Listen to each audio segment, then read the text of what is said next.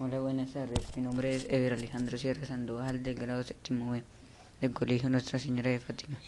El día de hoy hablaremos sobre las semejanzas y diferencias entre la población asiática y africana. La población asiática presenta diferentes características, no es homogénea entre sí. Algunos rasgos comunes en ciertas zonas de Asia son los ojos rasgados.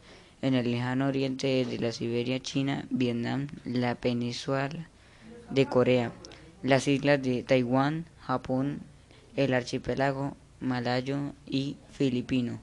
Dentro de ese grupo étnico se destacan los nativos malayos, de piel morena u oscura, que se, se dividen en diferentes ramas, ya que de ellos descienden los tagalos, visayos, iloacanes, polinesios, melanesios, micronesios, etc.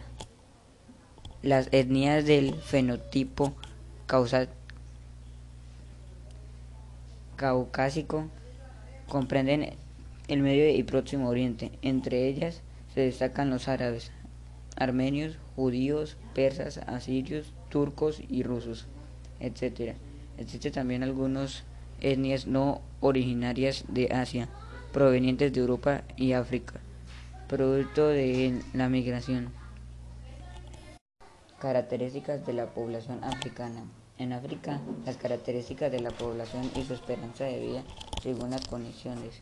En África del Norte o en el desierto de Sahara, la mayor parte de sus habitantes son adultos y superan a la población juvenil aunque no se da tampoco un envejecimiento progresivo en África subsahariana. La, la mayor parte de sus habitantes son jóvenes, aunque en las últimas décadas se han experimentado un crecimiento en la población adulta y un, progresivo, progresivo envejecimiento. Esto se da principalmente en países como Etiopía y. Somalia aunque en Sudáfrica también se experimenta un crecimiento de la población adulta, pero no es tan común el envejecimiento. Asia es considerada la cuna del nacimiento de las principales regiones del mundo, tales como el judaísmo, el cristianismo, el islamismo, el budismo y el hinduismo. Y en, y en África las principales religiones practicadas son el islam, el cristianismo y el catolicismo romano. Como pueden escuchar, en algunas de las sociedades, tanto como asiáticas como africanas, se practica el cristianismo en común. Hola, buenos días. Mi nombre es Eber Alejandro Sierra Santoral del grado séptimo del Colegio Nuestra Señora de Fátima.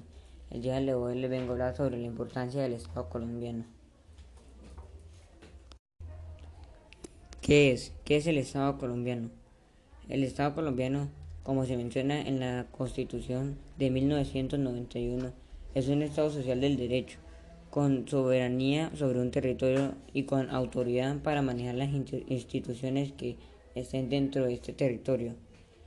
Colombia, como Estado, tiene prioridades tales como asegurar que los habitantes tengan garantías para desenvolverse libremente en el territorio, velar para que el ámbito internacional el país sea reconocido como Estado, así como mantener el orden social interno.